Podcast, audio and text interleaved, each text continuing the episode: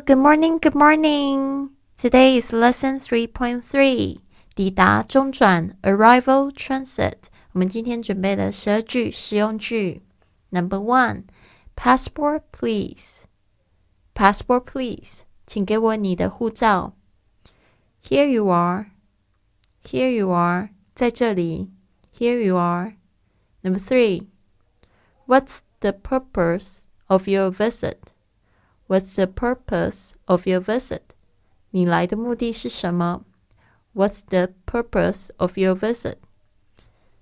Sightseeing, sightseeing, 观光 sightseeing.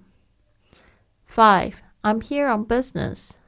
I'm here on business. 我来出差的。I'm here on business. Number six, how long are you staying here? How long are you staying here? 你在这里待多久呢？How long are you staying here? Seven, a month or so. So, a month or so. A month or so.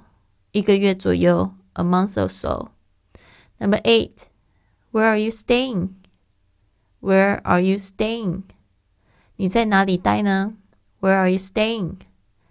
Nine, a hotel downtown a hotel downtown, 市区的旅馆，a hotel downtown. Number ten, I will stay at friend's place. I will stay at a friend's place. 我会在朋友家里住。I will stay at a friend's place.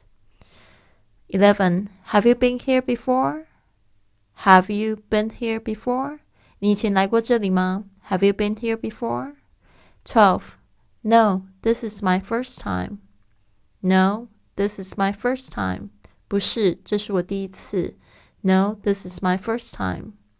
好的，呃，这就是今天的十二句，非常简单的，用在这个抵达跟中转啊、希望大家勤加练习。I'll see you soon.